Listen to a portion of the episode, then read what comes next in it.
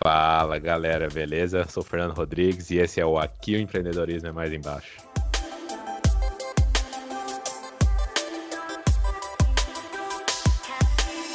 Fala galera, meu nome é Renan e hoje a gente vai falar sobre um cara foda.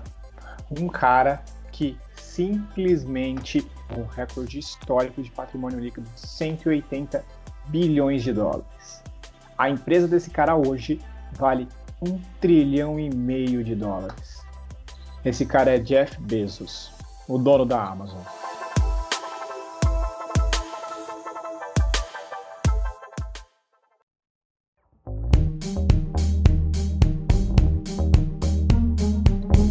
Olha só, no podcast anterior a gente acertou a previsão, então. Olha só que Não coisa. é verdade? Olha, quem diria? Não é mesmo que nós tínhamos falado sobre Jeff Bezos? E sabe o que é muito mais legal, Fernando? É que, na verdade, pouquíssimas pessoas no Brasil conhecem ele. É, ele é uma febre nos Estados Unidos e, e a maioria das pessoas que fazem negócios lá e, e compram na internet conhecem a Amazon, mas o dono é pouquíssimo conhecido no país, né? principalmente por uma cultura um pouquinho mais, um pouquinho diferente aí da nossa, da deles. É, e isso é muito insano, muito legal ver uma, ver uma empresa que está crescendo dessa maneira.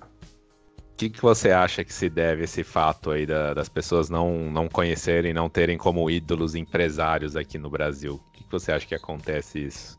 É, a galera acha que o empresário ele é um, um mau caráter, um cara que só quer usufruir do trabalho dele. Mas eu não vejo. Eu, é muito fácil ver essas pessoas que falam mal dos donos de empresas não construindo os próprios patrimônios né, por medo de perder nada. Porque na verdade elas normalmente não têm nada mesmo. Então isso para mim é, é, é um absurdo onde você dá muito mais. acha que o governo pode te dar tudo, você não busca nada. Interessante aqui o, o Bezos. Hoje eu, eu recebi um gráfico aqui da casa de research que eu assino devido a meus investimentos em ações. E hoje saiu que a Amazon tá, tá valendo 415 milhões de dólares, a, a marca Amazon. né? A mais perto dela foi por muito tempo a líder, a Apple 352, ou seja, a Amazon já abriu aí uns 20% de vantagem na, na frente da Apple. É incrível ver o tanto que os caras estão crescendo e atropelando todo mundo. Quem ficou com pena do, do Jeff Bezos ano passado, que ele teve que dividir a fortuna dele com a esposa, teve que deixar alguns bilhões para ela. Parece que agora ele já tá, ganhou até mais do que deixou para ela. Eu tava ouvindo esses rumores aí. e, e isso é muito legal, porque a Amazon cresceu sobre pilares super importantes. né? A gente vai citar aqui quatro principais fundamentos né, da empresa de Jeff Bezos e, e eles cabem a, a todos nós. Então, eu acho que aí o, o, o primeiro deles é não se preocupe com os concorrentes. A gente, quando vai abrir um negócio, a gente primeiro dá uma olhada para ver quem está no mercado, o que, que ele está fazendo. Eu acho que não podemos nos preocupar com isso. A gente tem que fazer o, nosso, acreditar no nosso trabalho, trabalhar pesado e, e saber entregar. Hoje, hoje eu percebo no Brasil que falta entrega para as empresas. As empresas hoje, principalmente de serviços, não entregam. Elas não conseguem entregar os resultados que elas prometem. Isso tem sido algumas das principais coisas que eu tenho visto hoje. A gente fica às vezes muito vidrado, você talvez como vendedor, ah, mas meu preço é muito mais caro do que o concorrente, eu bato lá no cliente, o cliente só reclama disso. Você tá colocando sua energia no lugar errado. É claro, vai ter os clientes que só se preocupam com preço, mas tem um mar de clientes que não. Então, você tem que focar nos esforços possíveis. Aquele cara não tem jeito, ele vai ser o chorão de sempre. Então parte para o outro, foca no que você é forte. A sua marca é boa em, em serviço, no pós-vendas, é, na durabilidade do equipamento. Obviamente, isso tem um preço, tem um custo. Então você tem que focar para o cliente sempre ofertar isso, por exemplo. Você vai vender um equipamento que dura cinco anos e o cara, não, mas tem esse chinês aqui que é 30% do valor. Tá. Aí o chinês dura um ano, o cara tem que comprar em 5 anos, 5 vezes o mesmo. 5 vezes 30%, 150%. E eu tenho certeza que muito cliente não faz essa conta. Quem tem que fazer é você, o vendedor, a empresa. Você tem que mostrar isso para ele para deixar claro, olha, talvez você está gastando um pouco mais aqui, mas além de não te dar dor de cabeça ali na frente, você vai economizar também. Então, você fica só se preocupando com o que a concorrência faz, você acaba esquecendo do que você pode fazer. E quando isso acontece, a, a derrota é iminente. Isso, isso acontece. E infelizmente acontece. Então a gente tem que tomar um extremo cuidado, tá? É, um extremo cuidado com relação aos clientes que queremos atingir e o que, que a gente está mostrando para ele. Né? Outro ponto muito importante, tá? É, no caso de empresas maiores, é a preocupação com ganhar dinheiro para os acionistas, né? Então, para as pessoas que estão ali com você né, para o seu, seu sócio, né, para as pessoas que estão. Porque assim, ó, o dinheiro ele vem. Se você fizer um bom trabalho, não tem como dar errado. Só que assim, você precisa estar constantemente investindo na empresa. Não adianta nada você definir né, é, estratégias sem dinheiro. Né? Então, as pessoas que estão envolvidas no negócio precisam entender que talvez vai vir menos, né? mas que sua empresa vai ganhar muito valor com o passar do tempo. Foque no crescimento. O crescimento ele é importante para que todo mundo dentro do time cresça. E aí, cada vez mais as pessoas vão querer crescer. Aquela velha frase clichê, né? Quando você vai abrir uma empresa, provavelmente você vai ter que dar alguns passos para trás no seu estilo de vida, nos seus gastos. Lógico, você quer que a empresa pelo menos te ajude ali a, a pagar a sua comida, tudo, mas você não pode estar pensando naquele lucro de você ou seu sócio. Você abriu só pensando que já vai sair sobrando dinheiro no primeiro mês, você já começa com o pé esquerdo. Então, você tem que dar aqueles três passinhos para trás e para poder, daqui a pouco, a bola de neve vai crescer e de repente você vem que nem avalanche e dá 100 passos para frente. Mas depende tudo desse reinvestimento, igual o Renan falou. Você está ganhando, não é para pôr no bolso, é para recolocar ali dentro, não é para ficar distribuindo dividendos e juros para os acionistas, é para você, se você está convicto do seu negócio, é muito melhor para o próprio acionista ou para os sócios você reinvestir o dinheiro, porque se o negócio é bom, ele vai gerar muito mais dinheiro do que o dinheiro no bolso deles. Não sei se, se eu me expliquei direito, mas, por exemplo, eu recebo mil reais de dividendos do Itaú. Eu vou investir esses mil reais num CDB, por exemplo. Com certeza, se esses mil reais, em vez do Itaú ter me dado como dividendo, se ele tivesse reinvestido no Itaú, tenho certeza que ele ia fazer um investimento muito melhor que eu, nesse caso. Então, às vezes não, você não tem que ficar preocupado, ah, tem que lucrar para dar para o acionista. Se o seu negócio é bom e você acredita e a gente espera que você tenha aberto algo porque você acredita nele, continua colocando lá dentro até chegar um ponto que você não tem mais para onde crescer. Aí sim, aí você vira uma empresa de pegar lucro, pegar dividendos, aí é outra história, mas até chegar a esse ponto, o céu costuma ser o limite. Não, e, e outro ponto que a gente encaixa junto com esse é a preocupação com curto prazo, que não deve existir. Então você tem que o tempo todo pensar no longo prazo. Então esses investimentos eles são super importantes para o longo prazo. Dou um exemplo muito legal. A gente fechou uma consultoria para melhorar os processos de produção dentro da padaria, porque agora a gente está expandindo e tal. Então, foi um, um investimento alto, pesado, mas que vai ser super importante para a gente no futuro. Né? O, o, outro dia eu ouvi o Thiago Negro postando algo sobre é muito mais importante você passar mais tempo afiando a faca do que ficar tentando cortar uma faca cega. E faz todo sentido. O longo prazo ele é importante. E é, é contraintuitivo para o ser humano não pensar em enriquecer no curto prazo. Todo mundo quer ganhar a bolada no curto prazo. Mas a gente tem que sempre remar contra isso. Igual a gente já falou aqui, já falou em outros episódios. o exemplo da frase aí que o Renan usou do Thiago Negro, de usar a faca afiada, é melhor ficar afiando do que tentar cortar com a ponta cega. Tudo isso remete a gente que o longo prazo é o amigo de todos. Tudo vira uma bola de neve, tudo dá tempo ao tempo, porque o curto prazo ele é afetado por tudo, por política, por dólar, por jogo de futebol, qualquer coisa que acontece de ruim no noticiário pode afetar o seu negócio no curto prazo.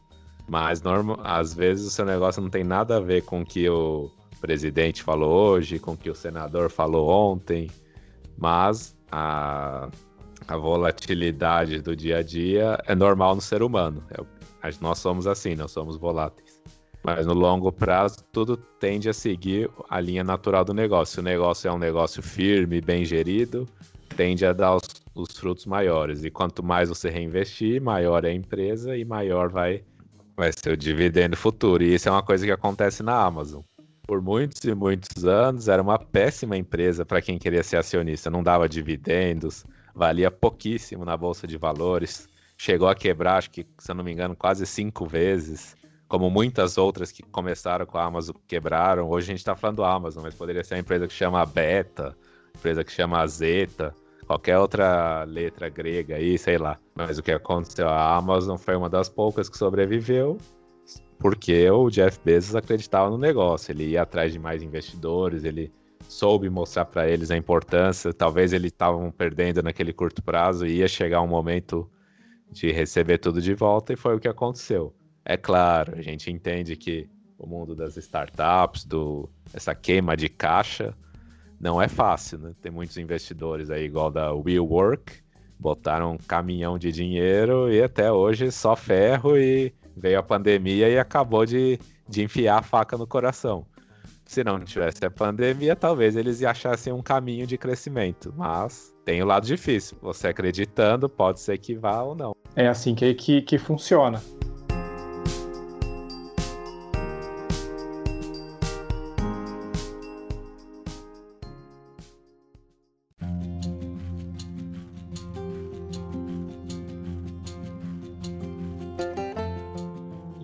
Gente entra aí no último pilar.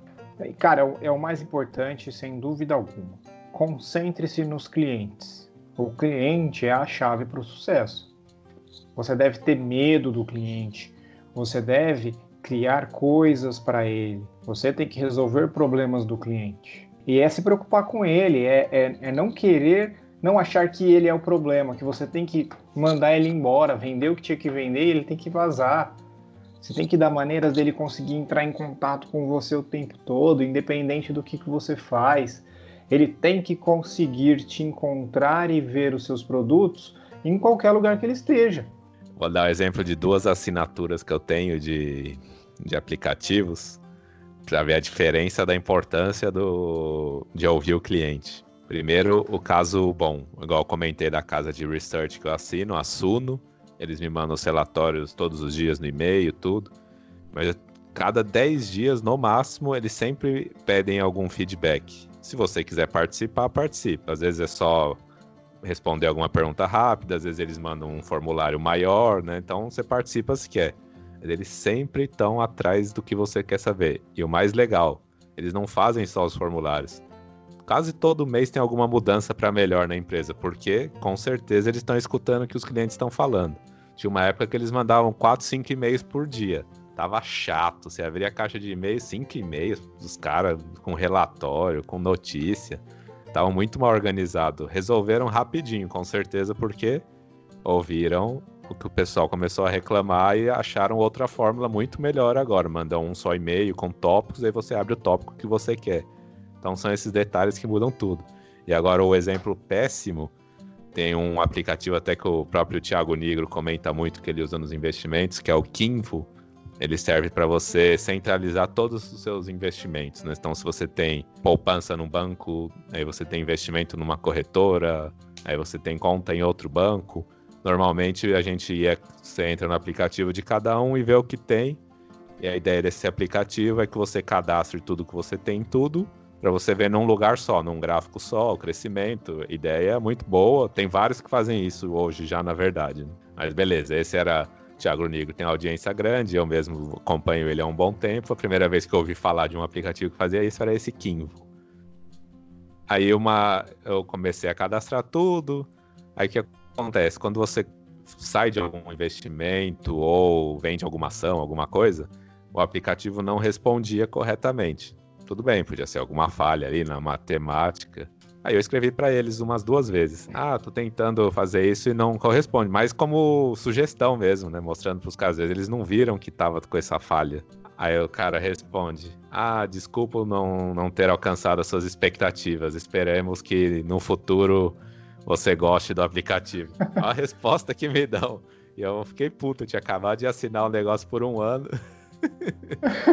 não tinha mais o que fazer. Eu tentei pedir reembolso, falaram que não tinha como, que eu tinha aceitado. Tive meu período de sete dias de teste, mas nos sete dias eu acabei que eu não vendi nada, não, não percebi essa falha. E ficou nisso. Aí, depois de um tempo, nos próprios vídeos que o Negro sempre fala desse aplicativo, você olha uma enxurrada de comentário embaixo, o pessoal metendo o pau, ou seja, não foi o único.